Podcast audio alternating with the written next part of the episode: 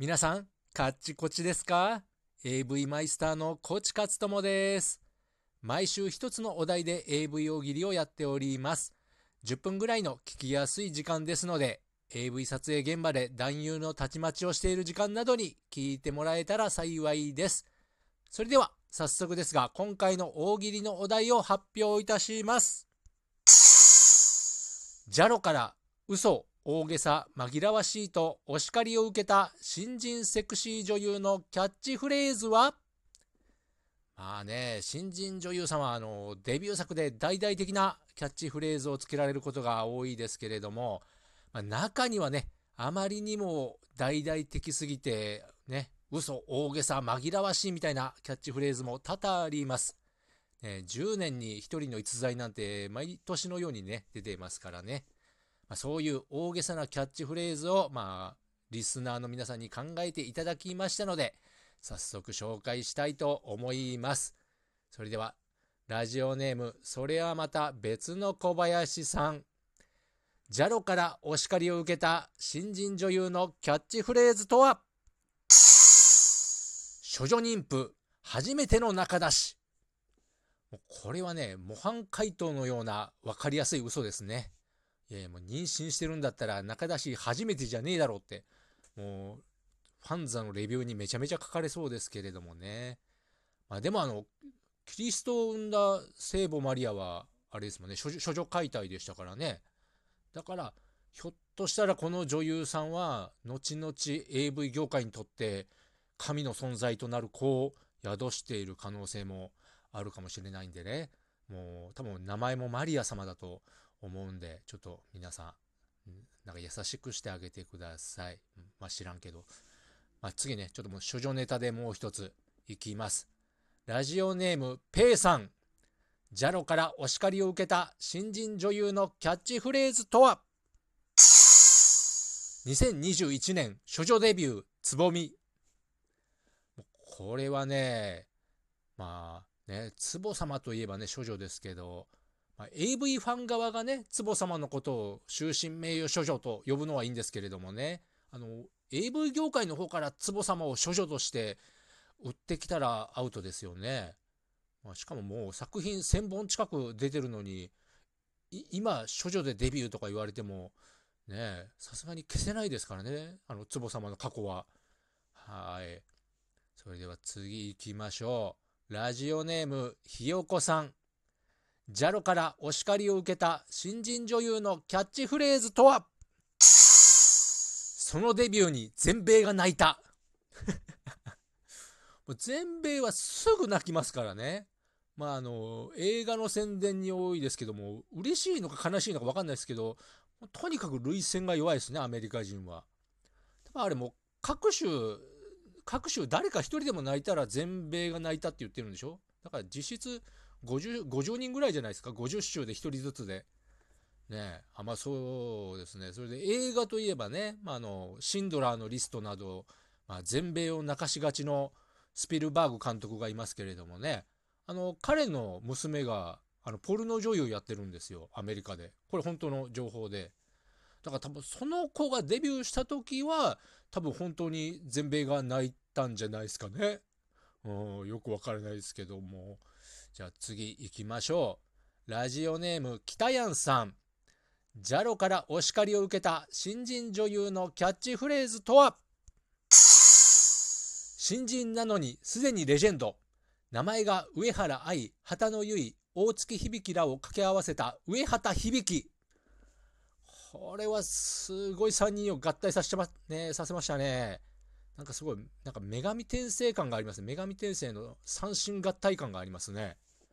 いや、でも、この上畑響ちゃんは、本中でデビューするんでしょうけどね。やっぱこの3人だと。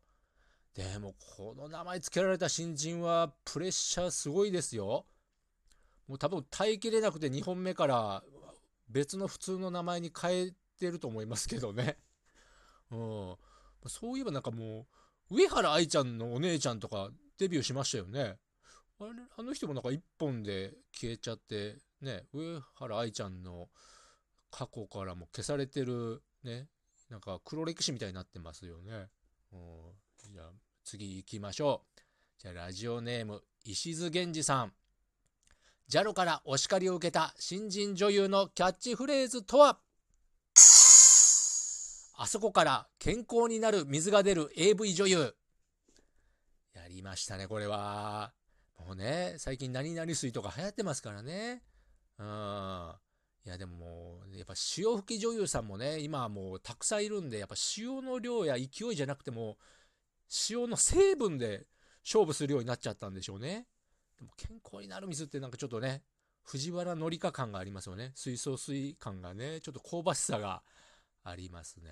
まあでも、可愛い女の子のね、あそこから出た水は、基本的に成分関係なしで、なんか健康になりそうな気はしますよね。なんか病は気からなんでね、これは嘘大げさ紛らわしいじゃないかもしれないですね。やっぱ病は気からですね。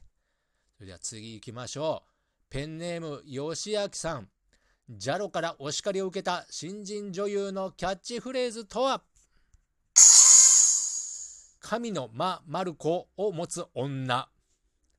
いや、これはね、ね、神の、まあ、あそこを持つ女。これ実際にね、あの、2017年、7年のあの、プレステージからね、同じタイトルの作品が出てますね。神のマ・マルコを持つ女。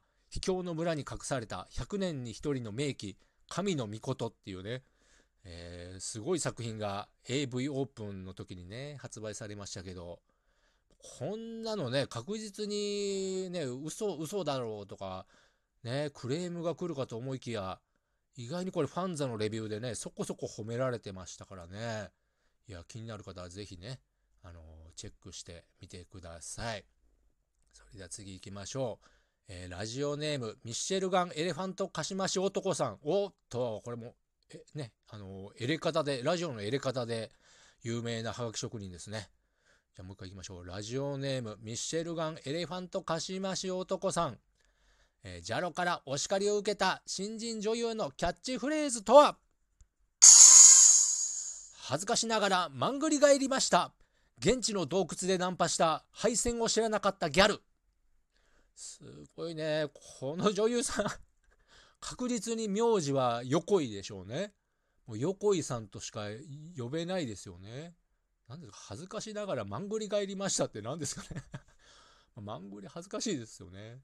いや、これも突っ込みどころが多いですけど、ね、洞窟でナンパって洞窟に住んでたのにちゃんとギャルっていうのも謎ですね。洞窟の中になんかあるんですかね？お店がそういう地下、地下街のことなんですかね？なんか渋谷とかの。この配線、配線を知らなかったら配線が何なのかもわかんないし、なんかすごく気になって俺買っちゃうと思いますね。なんかその、伝説の AV のあの、カッパ伝説に匹敵する作品の予感がします。ああ、もうちょっと、じゃあ時間なので次が最後にしましょう。じゃあラジオネーム、イーストピクピクさん。ジャロからお叱りを受けた新人女優のキャッチフレーズとは？ザーメンの匂いを嗅ぐたびにデビュー作の冒頭インタビューに戻ってしまい100回目のタイムリープでやっとデビュー作を最後まで撮ることに成功だから初々しさは全くない時をかける新人女優原田智子。すごいですね。もうタイムリープでデビュー作100回撮り直してるんですよね。すごいな。でもこれ絶対にあの、デビュー作撮ったら全然、あの、女優さんが初々しくなかったから、後で強引にタイムリープのね、設定つけたんでしょうね。でもこのいいとこはね、このザーメンの匂いを嗅ぐたびに戻るっていうのが、あの、本家のね、原作の時をかける少女がラベンダーの匂いを嗅いでタイムリープしてたんでね、なんかそれはちゃんとリスペクトしてるなっていう印象を受けます。でもこれ、すごいですね。100回目で撮影成功したってことは、100回目はザーメンの匂い嗅いでないってことですよね。っていうことはもう、これ、精子出してない可能性すらありますよね、このデビュー作。そう、ファンタジーザーメン仕様で、全然初々しくないっていうね。うん、でも、それをうまく、ね、タイムリープしたという言って、ね、売り出したのはさすがですね。まあそんなわけでね、まあ、今回の優勝者誰にしましょうかね。いやー、良かったのはね、あ、これですね。まあ、あそこから健康になる水が出る AV 女優、えー、ラジオネーム石津源氏さんにしましょう。やっぱね、これからも塩の量じゃなくて成分ですよ、勝負は。はい。それでは、まあ、来週のお題ですが、えー、来週は AV 女優版人生ゲームにありそうなマスはです。これね、プラスマスとかね、あの、マイナスマスとか、あの、両方書いていただけるとありがたいですね。